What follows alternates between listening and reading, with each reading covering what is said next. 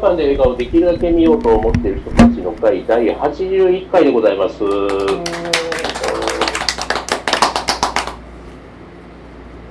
はい、えーと、本日、えー、11月20日であってますか、20日土曜日、午後2時をちょっと過ぎたところ、神戸住吉にあります、チーズワイマーミモレットからお送りいたします。はい、では、えー、お集まりの皆様のまず自己紹介から参りますけれども、えーと、えー、ミモレット映画部部長のおじです。はい、えー、本日も、えー、札幌からリモートの参加になります。よろしくお願いいたします。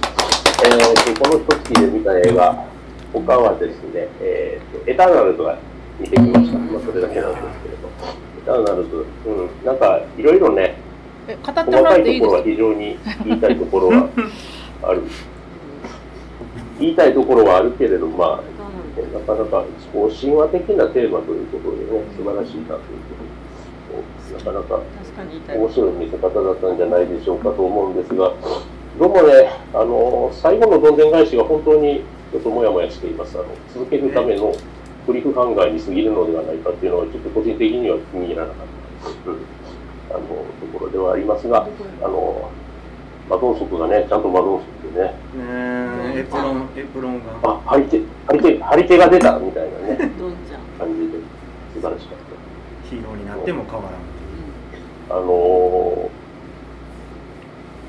ー、あとはゲームオブスローンズ組がね、がっつり絡む親報道とかちょっと、ね兄弟。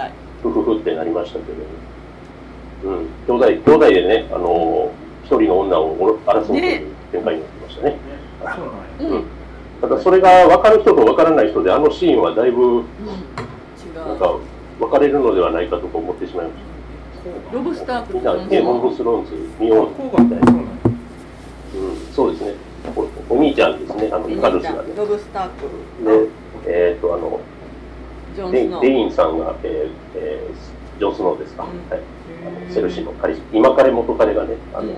スターク家のあの二人であったんですね、あとはあのファストスのあのゲイゲイの人ですね。のか家族の描き方も非常に自然に素晴らしかったし、うん、なんかねササルマハイクもあサルマハイクって感じでしたけどなんか久々に見てよかったなみたいな感じで思いましたね。うんまあまとまりのない感想でございますので、単楽しめました。ということでございました。よろしくお願いいたします。はい、では、じゃありょうですえっ、と私もエターナル好き好きいい普白通に好きです。あの耳の聞こえない方が。すげえ好きすげえ好きかっこよかったうん。っていうかあのほん。まあの戦い方がすげえ好き戦闘の仕方がかっこよかったですかっこよかったよねみん。なほん。まに一番ダントツで好きでした、うん。でそれ以外の映画はあん。ま見てなくて本当のピノッキオうんどうやった？見てきたんですけどただのピノッキオです。あそうなん？なんかなんかイタリアのドラマ12話ぐらいを2時間にした感じのいや違うんやと思うんですよ。映画用に作ったんやと思うんですけど、うん。ドラマをなんか総集編で見た感じのうん気持ちになって、はいはい。内容はもうまっとうなピノッキオでただ映画としては面白かった。映像がやっぱり綺麗になんすごい良かっピノキオ可愛かったですか、エゴかったですか？たいや気持ち悪い、うん。気持ち悪い、ねなだんだん慣れてきたんですけど最初ものすごい気持ち悪くて、うん、いやっぱり。や動く見る限りでの気持ち悪かった。気持ち悪い。でもよかった。が本当の感なんでしょうかね。うん。でもあれミスリードですよね。本当のっていうからなんかなんかちょっと怖いうんうん俺の動画と間違ってるよね。そうそうそうそう予告も多分そんな感じに出てたと思うんですけどただのピノッキオ。日本で伝わってるピノキオがそもそも普通のピノキオやってんねうんそうそうそう。でもう一個はアンテベラムってあのゲットアウトの制作人が作ったっていう現代の黒人の女性が夢で南北戦争の時のうわ最悪や。夢を見てってその謎っていうのですけどネタバレになるなったら全然面白くなくなるので一切言わないですけど、まあそのネタバレの部分がし割とうまく作用してて最初何見てんだろうなって思いながら、最初夢の過去のところが南北戦争のところがずっと出てくるんですけどそれが結構長くていやこれなんやろうなって思ってて、現代になってもう一回南北戦争っていうところになった瞬間が面白い。でそこがっつりネタバレになったりするまあでもうん。役者もすごいやっぱり出てる人たちよかったし面白い映画でまあでもザ・ステーションシティシネマ案件っていう感じの映画で全然観客いなかったです。相変わらず。今回そのぐらいしか見てないんでもうちょっと来月見に行きたいなと思ってます。お願いします。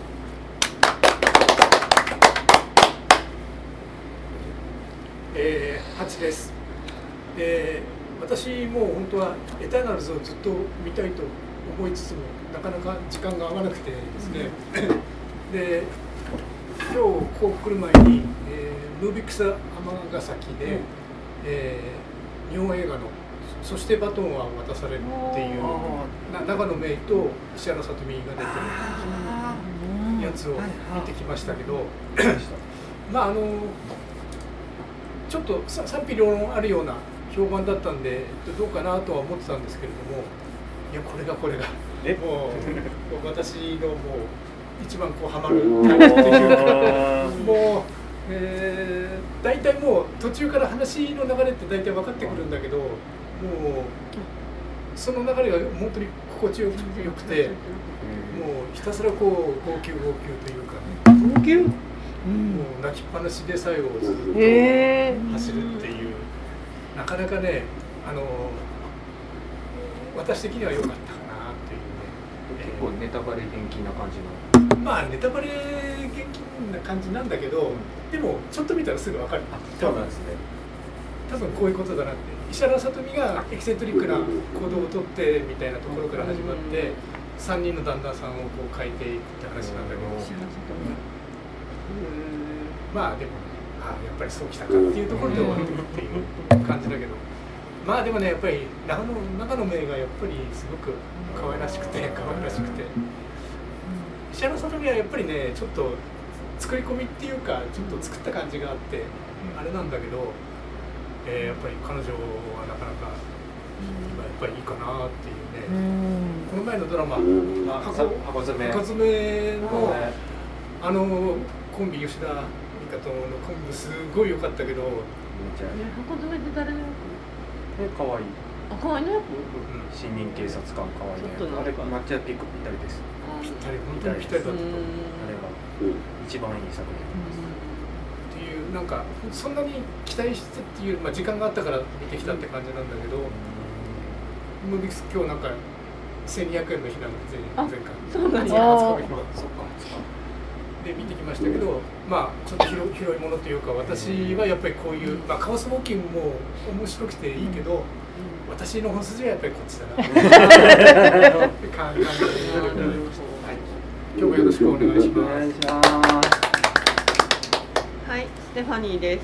私もエターナルズしか実は見れてなくて、エターナルズはまあああそんな感じかとかと思いながら見てました。そして私もあのスターク兄弟が女を取り合ってると思って見てました。うん、あとはドンソクドンソク予期なしみたいな。なんかっていうか初回やのに。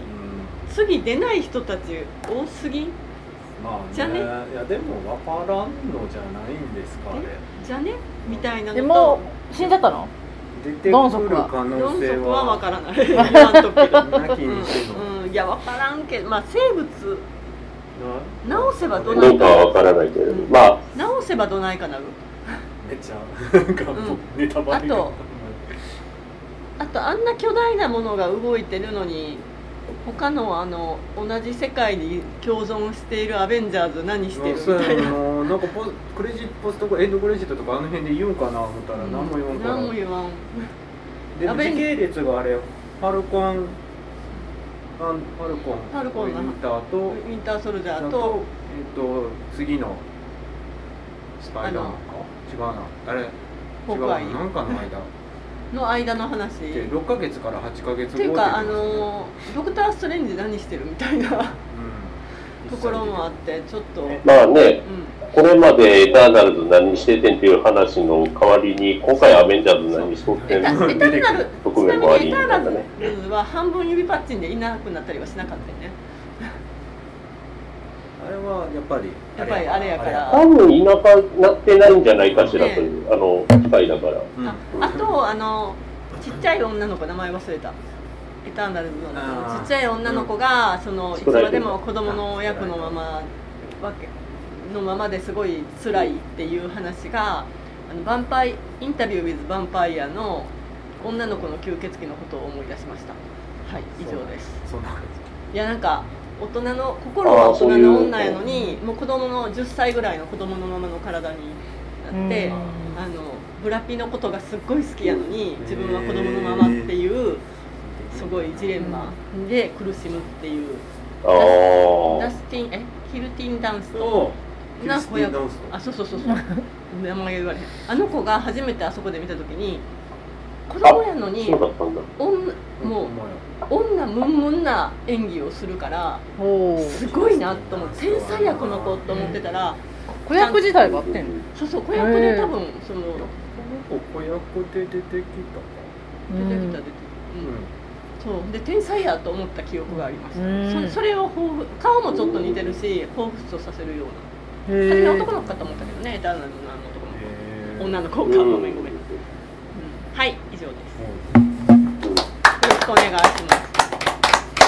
のんちゃんです。はいよろしくお願いいたします。えーとそういう時短とか緊急事態宣言などが終わりやっと働けるようになったんで 最近働いてるんですけどなのでちょっと文化活動がまだ働く体に戻ってきてないので とか言いながらこの前11月の1日から3日まで JR 西日本お得切符3日間2万2000円っていうのをあの新幹線も直球も乗り放題っていうので、えー、金沢博多法隆寺っていう。移動距離。むちゃくちゃな移動距離の3日間を過ごしたんですけど そこで でも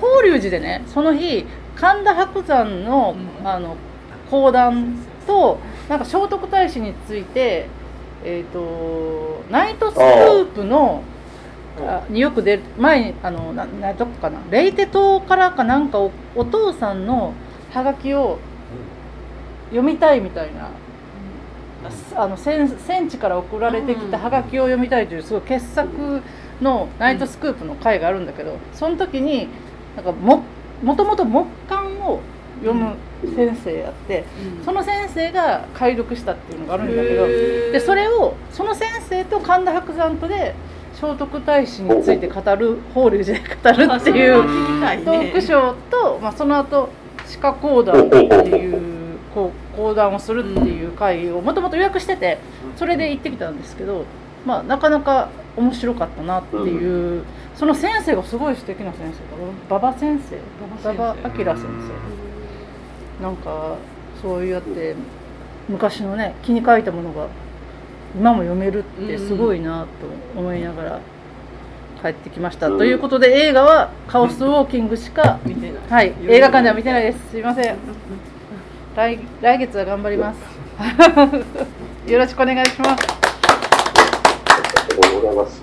よろしくお願いいたしますというところで、えーと、まずはこの5人で始めてまいります。えーと、新作は、えー、先ほどから名前言っております、カオスウォーキング。で、えー、旧作はステファニーさん推薦の203コーチでお送りいたします。お楽しみに。